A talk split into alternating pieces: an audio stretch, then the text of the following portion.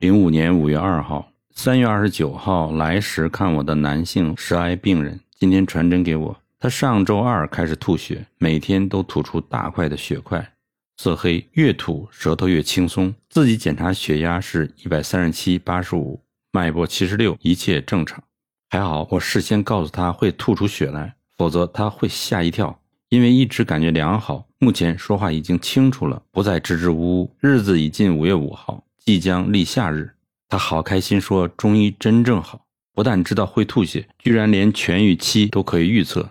他很安心的继续吃药，并且又要到处宣传中医有多么好。另一位患者，白人，六十岁，我的忠实信徒，今天一来就拿出一张验血报告。他是只要生病就吃我的药。他上周去验血，看结果时，护士先问他：“你吃了什么控制的药？”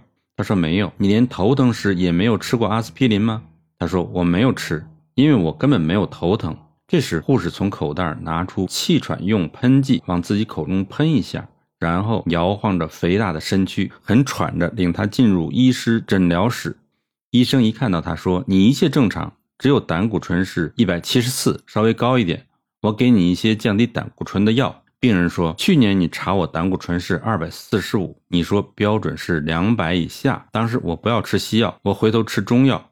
今天你查我胆固醇一百七十四，结果你说一百四十以下才正常。我在二百四十五时也没有中风和心脏病。”现在一百七十四，当然不会有问题。我不要吃药。医生回身走回座位，坐下，拿出一片降压药放入嘴里头，用水吞下，然后问他：“你到底是怎么做到的？”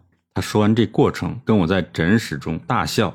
我们走出诊室时，他用手肘推推我说：“让他医生和护士来看看我。他们认为一位六十岁的人不吃点药好像不正常似的，好像世界上应该没有健康正常的人才合理。”所以，西医学就是专门想办法说你有病，于是有理由卖药给你。因此，当你是正常人的时候，他们是无法接受的。